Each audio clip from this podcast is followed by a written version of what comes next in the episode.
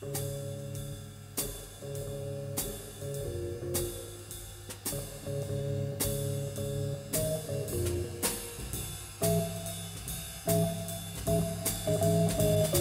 家好，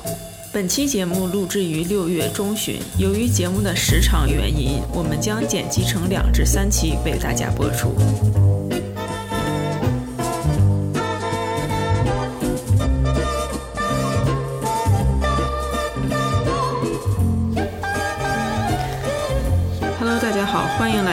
川地心番外篇。这是一档可能没有什么人会关注的遛弯伴侣节目。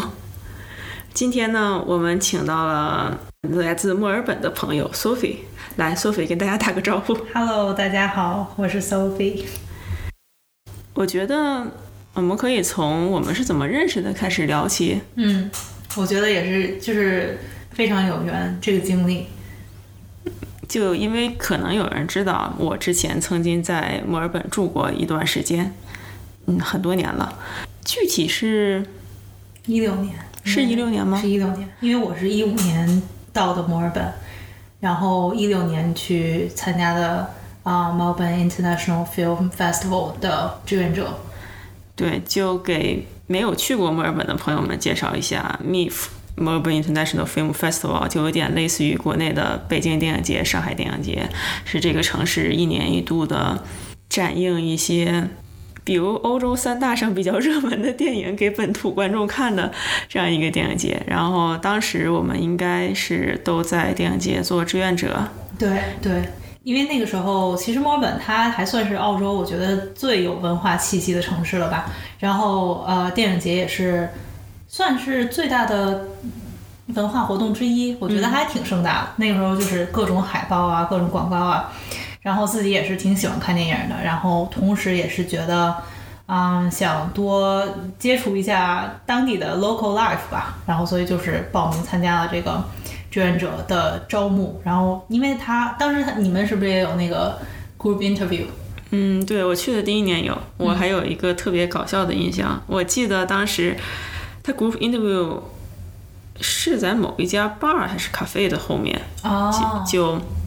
嗯有一段是其中就 random 你组成一对一，然后你跟你旁边的人就聊一下，嗯。像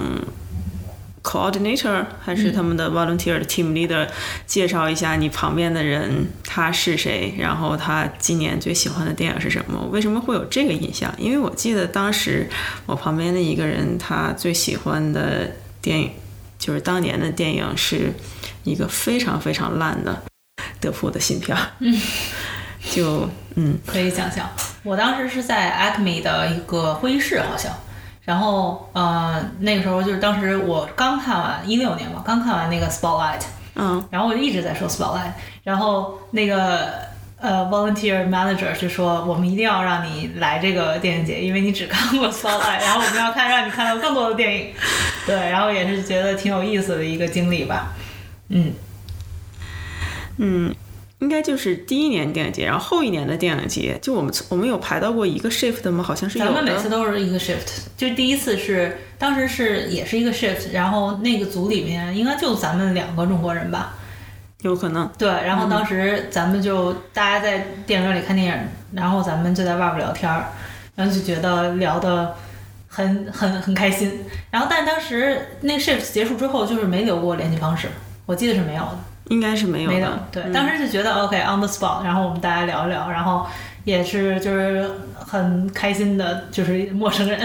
然后就继续就是 mind our own business 就，然后结果第二年啊、我我又回去做志愿者，然后你也又回去做志愿者。结果好巧不巧又分到了一个 shift，就是一个非常有缘的经历。对，对，然后应该是第二年之后，我们就有加过联系方式。对，是的，是的，嗯因为当时就觉得，呃，就是你也是一点变化没有，我也是一点变化没有，毕竟只有一年嘛。然后当时就说，哎，你不是去年的那个，然后也不知道叫什么名字，然后就又又继续聊，然后最后就加了微信。对，对，因为我觉得总的来说，虽然在我做志愿者的那几年里，有的时候你是能看到一些就是就回来继续做志愿者的，嗯但是确实这个里面中国留学生的人还是很少的。嗯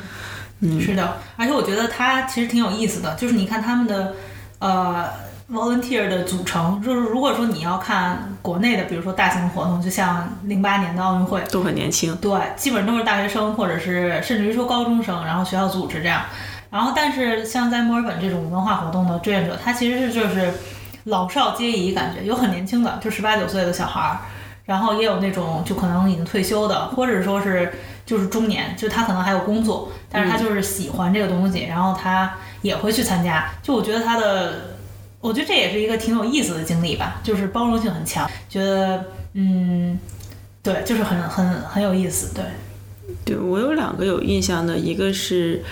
一个应该当时是阿姨年纪的，就是她的孩子肯定是已经高中生年纪，因为她跟她的孩子一起在做志愿者。哦，就是她跟她的女儿，然后都在电影节做志愿者。另一个人是，嗯，就是中年的年纪还在工作。他说他请了一周的假期，对，专门来做这个。但他的工作，我觉得可能跟电影多多少少有一点相关，有点是类似于做，嗯，资料档案管理方面的，OK，就是或者是图书管理员之类的。嗯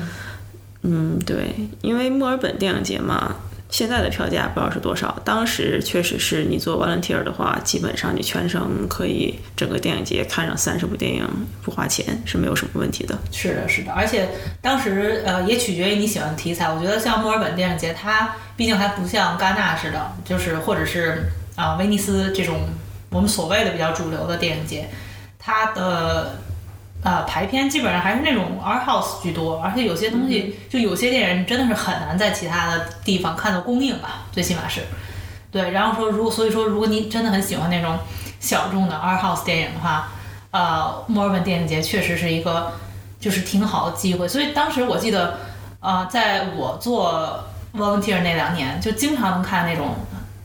熟悉的面孔，就是他可能在这个电影节的两周之内，他就每天都在看电影，或者说他一天看好几场，就真的是那种 die hard fan 那种感觉。对，嗯，我曾经有一个 manager，他就是年假请在了电影节，他不是去做 volunteer，就就是是去看。对，因为他的年假，嗯，年假你太久没有用掉，你就是需要适当的让你，要不然你年年假累积太多，公司会不让嘛。嗯对，然后他就在电影节用他的年假。哦，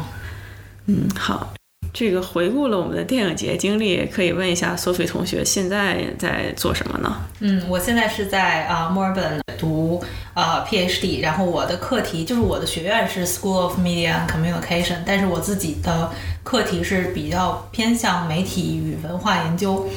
主要是做耽美文化和耽美粉丝的研究。对，其实是 Fan Studies 这个这个小的比较 niche 的 discipline 下面的呃一个比较偏向亚洲的这么一个视角的课题。对。嗯，我觉得我们这期播客最大的卖点已经有了。是的，是的，就是 我们终于切到了正题。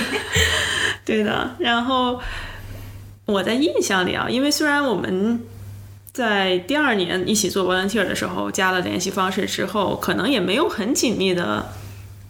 就是说真的在网上很多的联系过。但是我在我的印象里，就是你曾经有一段时间回过国。对，是的，就是当时，呃，因为研究生毕业，然后是学的传媒工作，啊、当时也没有想要说在澳洲继续读书，或者说是继续工作，因为传媒行业本身，呃，在澳洲的市场其实很小的，就当时就觉得很自然而然就回国，然后回国工作的时候。呃，其实也不是我做的，也不是我自己的专业的工作，就是做的是 HR。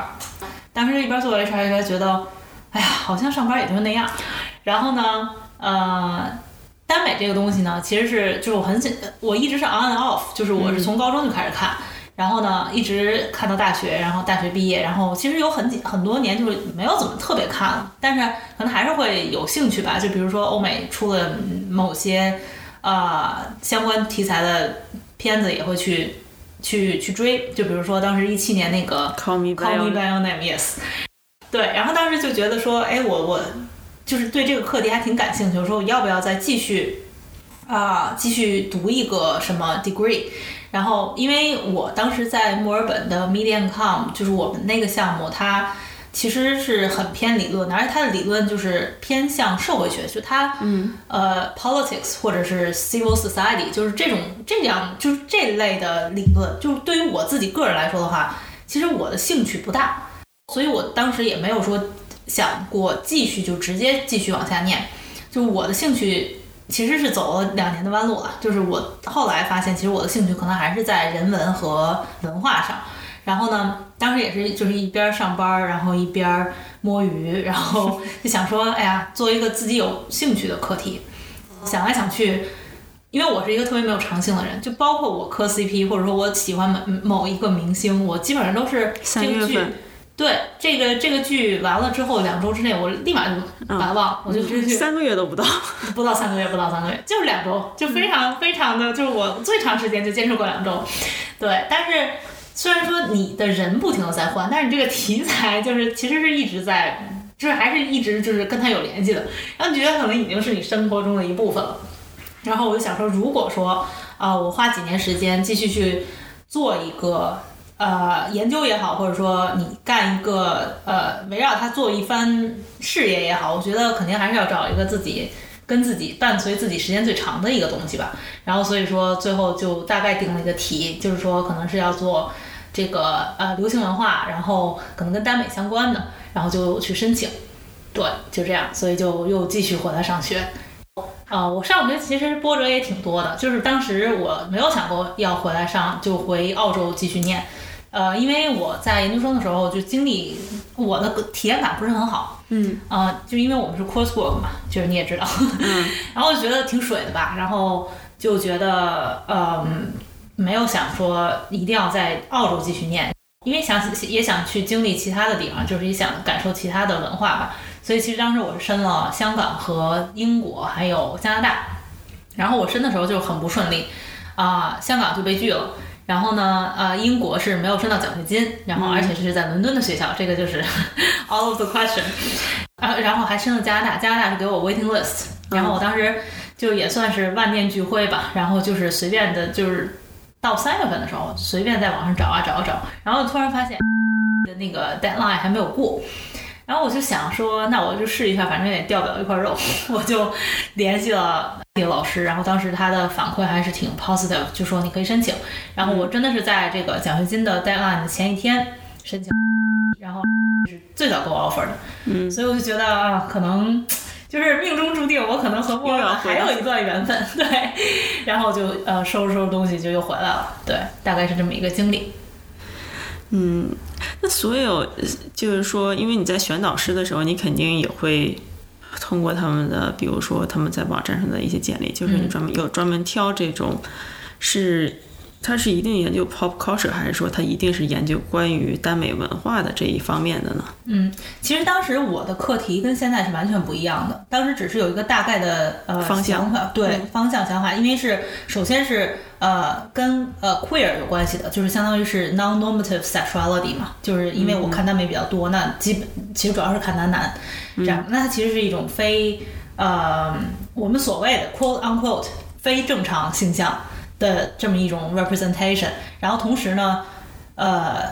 比较喜欢性别，那我就相当于要把我自己看的这个东西，然后和性别联系在一起。所以说我当时找的导师，呃，有几个大方向，一个就是可能他就本身就是做耽美文化的，然后呢，或者他是酷儿研究，或者他是性别研究，嗯。嗯，所以说基本上就在这三个大类的。大类下面就是这三个 discipline 下面去找相关的导师，然后，所以我我的现在的主导师他就是我当时联系的导师，他其实是做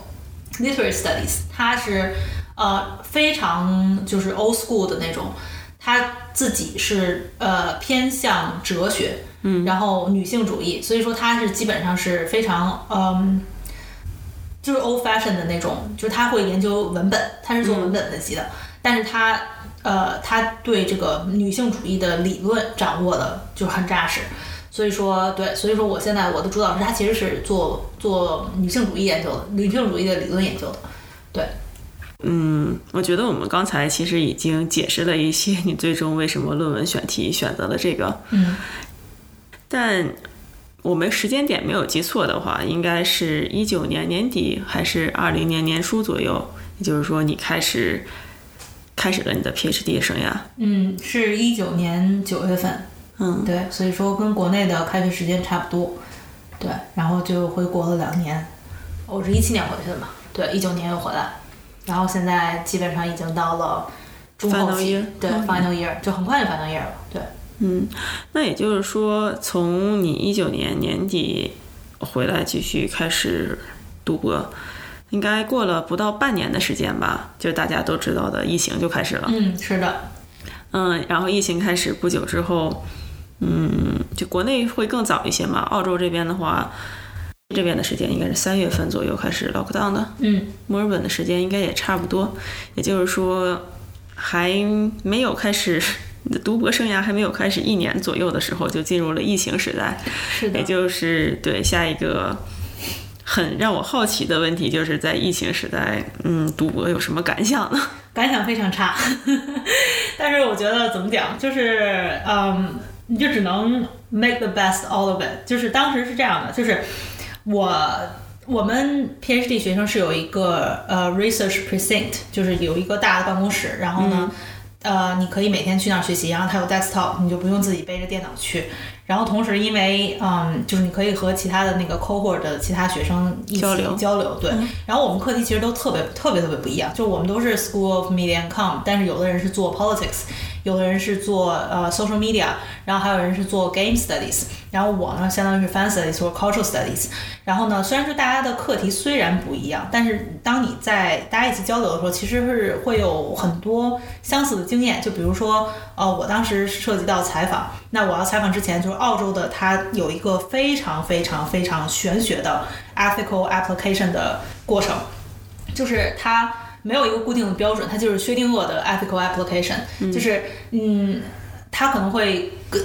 会跟你提出一些特别特别刁钻的问题，他会说你要考虑就是你的研究会不会涉及某些伦理的问题，然后你就要去一点一点的解答。呃，然后当时我是 lockdown 之后去申请的 epic 呃 application，然后我申请了六个月，当时的就是一下就给我申请自闭了，就是因为很恶心，嗯，因为国内是没有这种很健全的这个伦理审查的机制的。我自己一开始申请的时候，我觉得说，哎呀，我就是采走访一下个过场，对，走个过场，采访一下粉丝，这个也挺这个，而且因为那个时候。一九年、二零年，其实这个文化已经是谈不上小众了都，就已经有《神经病》啊，包括这些其他《镇魂》啊这些单感剧，就是他粉丝群体已经非常庞大了。然后呢，我就觉得说这是一个就是 very mainstream culture，我就说那我就去申请一个呃 low risk 的东西，然后来回往返就是交流了两三个月，跟我说，嗯、你这个课题 too sensitive，我们要把你上报到更高的一个组织，相当于它是啊、去审查这个就是呃 high risk 的 research，然后又又花了四五个月的时间，然后中间还有一度跟我说，嗯。就是你有没有考虑过其他的课题，或者说你有没有考虑过其他的方法？因为你这个方法太过 risky。呃，我当时其实感觉我自己的观感啊，我觉得可能是还是有原因的，因为中澳的关系当时也比较紧张，他会觉得说你去做一个跟性别课题相关的。呃，研究同时是在中国就是大陆的语境之下，他可能会觉得说，呃，这有很多很多的，包括审查呀，包括就是呃 censorship 呀，还有说还有说会不会对你的受访者造成不好的影响，会不会甚至于说会不会给他们留案底，就是他们的考虑是这样的。嗯然后就花了很久很久很久。然后我觉得当时，所以说我当时就觉得观感很差。说如果那个那个时间节点，如果说我是在呃学校开放的情况下，然后我是在办公室做这些事儿的话，我就可以和同事交流。就他们也有好多人去申请这个 ethics application，而且他们。也有很多人是其实是 international background 嘛，有些人是做印尼的，然后有些人可能是做菲律宾的，就可能都涉及到各种各样的问题。就是他的那个审查的 committee，他会问你，就是依据你的文化背景去问你相关的问题。然后可能虽然具体的问题可能是不一样，就是在中国的语境，他可能会说，哎，如果是 censorship 或者是 surveillance 怎么办？但如果说在印尼的语境，他他可能就会说，那你自己去做这个 field work，啊、会不会有那种 gangster 啊？会不会有那种就是 drug 呀、这种的？就是呃，大家会怎么去处理这种？其实是比较 tricky 的 question，因为我不可能是 predict 它会出现什么情况。但是我要同时要你有没有一个 risk management plan？类似对你又要有一个这样的 manage plan。所以说，呃，我觉得如果说有这么一个 cohort 作为这种 supporting mechanism，就是支持机制的话，会好很多。但当时是没有办法，所以就是，呃，那段时间确实是很艰难走的。而且其实那时候跟我的论文还没有什么特别的关系，因为我 field work 还没有做，所以说对这个是我上的第一课吧，就是一个最嗯对我来说这是一个挺大的挑战，就是甚至于说跟我的课题没当然是相关的，但是没有说直接相关。对，嗯，就中间提到 censorship 的时候，我们这期节目可能没有办法在国内的平台上线了，但是我又忽然有想到一个问题，比如说他们提出来的，你采访就嗯，像国内的一些粉丝，嗯，他们会说，比如说你用什么软件采访，这个软件会不会被监控吗？嗯，会有这样的，是的，是的，其实是这样的。一开始呢，我是想，呃，一九年的时候，我的计划是回国，直接做 face to face interview，就是，呃，在当时我的选定的城市就是北京，因为我家就在北京，然后我北京可能会有认识一些朋友，然后。呃，通过 referral 啊，或者是说呃 snowball sampling 啊这种的，就是可能会比较好找人。所以我一开始的计划就是做 face to face 的 field work。然后呢，呃，但是因为疫情嘛，那个时候回国也很不方便，然后我就想说，那只能改成 online，就是因为疫情，好多人都是从 offline 的 field work 变成了 online 的 field work。呃，既然是 online interview，那肯定要涉及我们用什么样的软件。嗯，呃，中国人嘛，就是、那肯定就是微信嘛。嗯，然后呢，我就会说，呃，那我可能会通过微信去做采访，当然我会咨询他们的意见，就是说你可以选其他的，嗯，呃，怎么你们怎么方便，我我是无所谓的，就是相当于我是要保证、呃受访者的方便程度，就我可能会跟他们建议说，我们要不要在 Teams 上做，因为 Teams 呃的 privacy policy 可能更好。但是如果说我的受访者觉得我们还是在微信上做，那我肯定是要尊重他们，那我们就在微信上做。所以说当时就是 ethics application 也有很多很大的，就是有很很大一部分问题，就是围绕在你怎么选取你的 social media platform，、然后呢，呃，你选取的这样的 social media platform 的后果是有哪些？然后这个是需要你自己去 predict。然后呢，我觉得这个东西其实还是挺复杂的。首先，它 censorship 就是存在的，我们都知道。但是，呃，因为这些 ethics committee 它是处在一个西方视角之下，它不知道这个 censorship 就是是如何运作的，在中国的话语之下。嗯，呃，就是如果说，所以说我最后花了好长时间跟他们解释，就是我的课题虽然它可能涉及到 non-normative sexuality，然后 non-normative sexuality 本身在呃中国的媒体语境下可能是比较 controversial 的一个话题，但是我怎么保证我的采访并不会给这个受访者带来很大的伤害？我就要去跟他们说，就是呃，虽然说它是 non-normative sexuality，但是我们是是一在一种怎么说？呃，entertainment 的话语下，其实它其实是娱乐行业的一个东西，它其实并不涉及到，你知道、regime 啊，或者说包括我们的嗯 public policy 啊，甚至于说是呃 nation building 啊，就这种东西，它其实跟它还是很远的。就是 commercial media 和我们的 state media，就是其实它还是有一个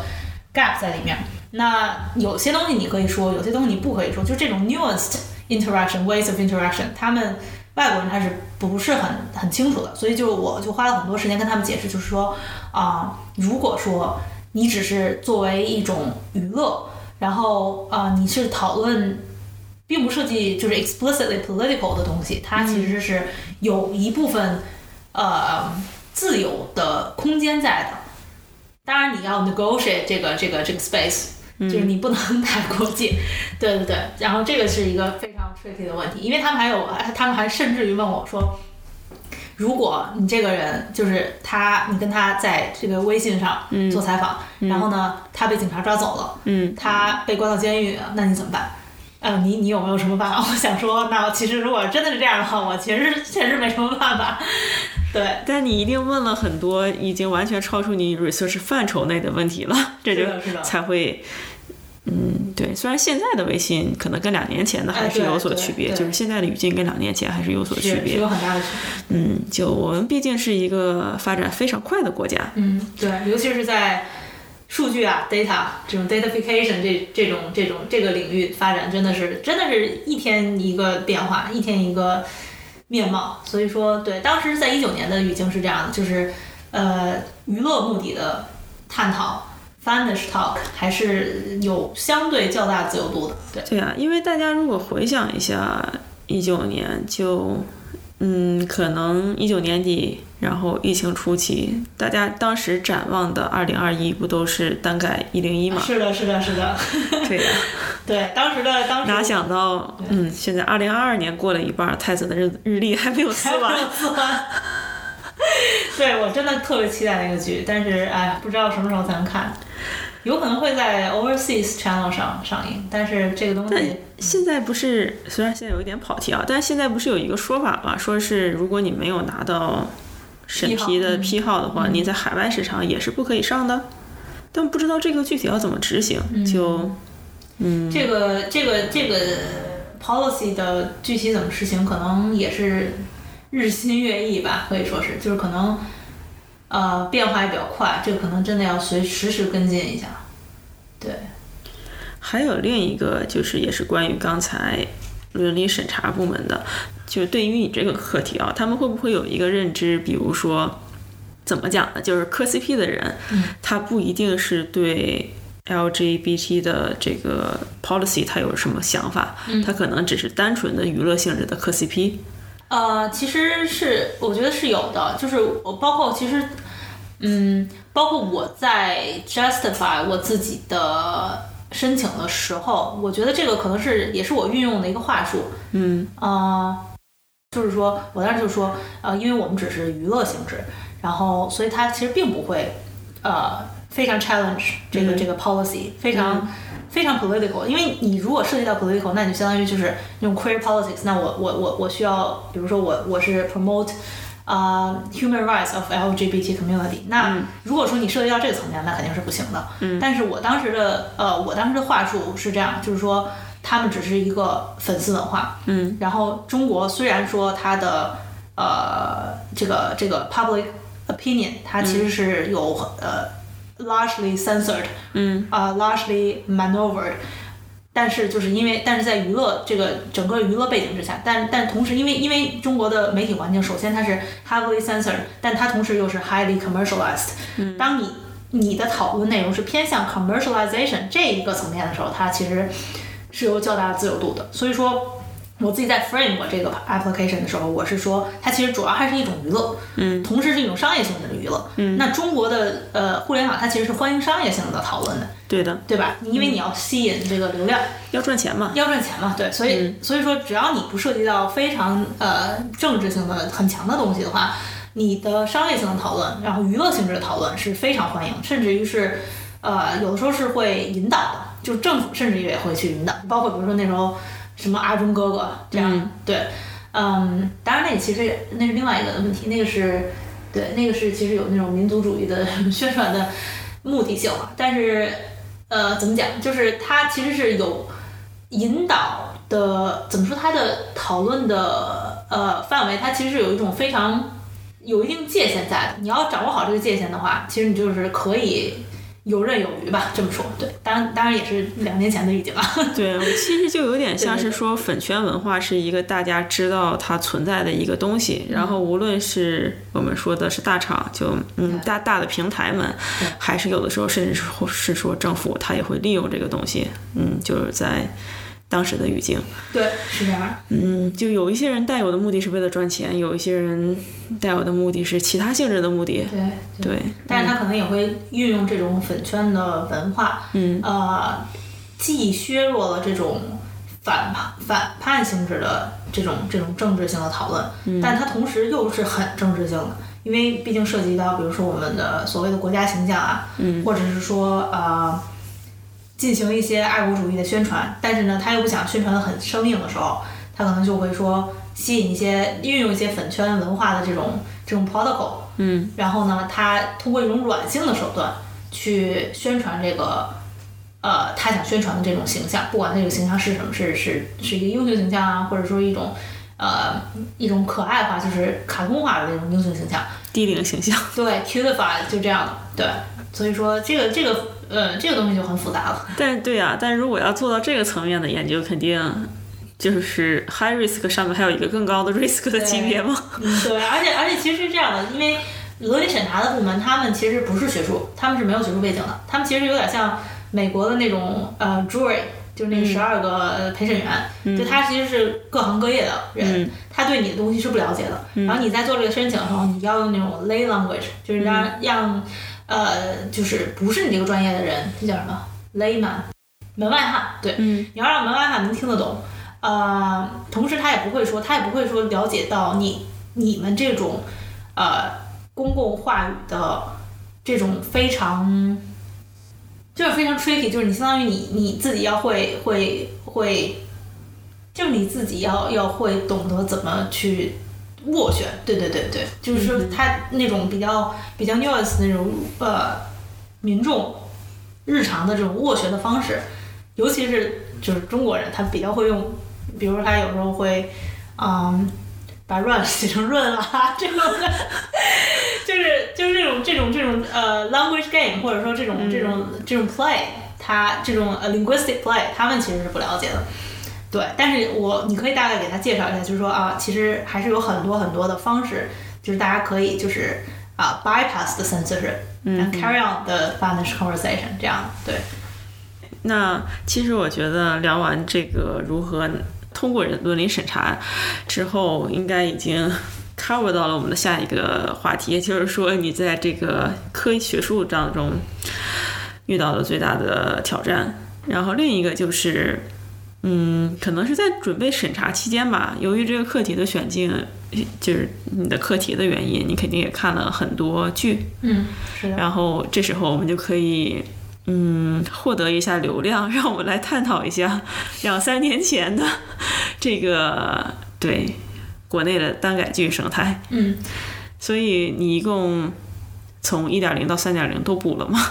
呃，都补了。我是呃，我开始做 field work 的时候是二零二零年，然后那个时候《镇魂》和《陈情令》都已经出了。嗯但是其实呃，我自己的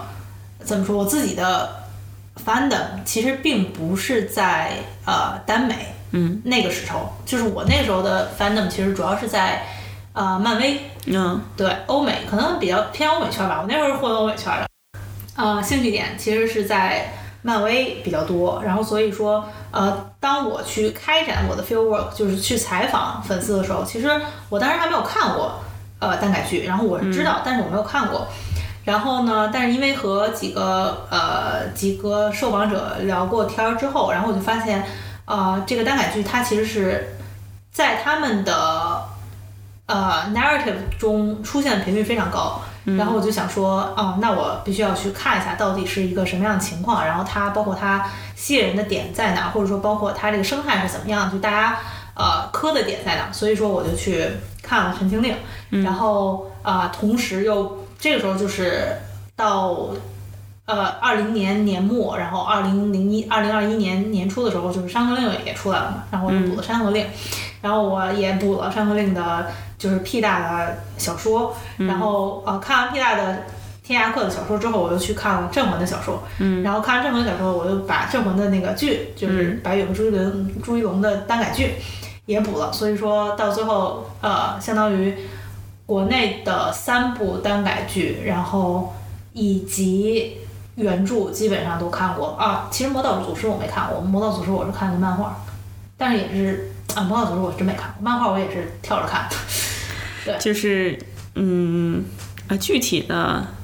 我不太清楚每一部都有多少集啊，但是要是统计起来，应该是也是一个挺长的一个体量。嗯，体量挺大的。因为我知道《陈情令》好像是很多集，就在我的那个审美里来看，超过二十多集就是很多集了。是的，嗯，呃，那在此一点零，我们都知道单改是单改剧，就是在单改剧之前还有直接拍耽美剧的嘛，就是这个你有补吗？呃，这个我其实没有看完，就是那个上瘾是看了一半儿，嗯，对，但上瘾确实是它上瘾跟呃那三部是完全不太一样，就是对那个是比较 explicit，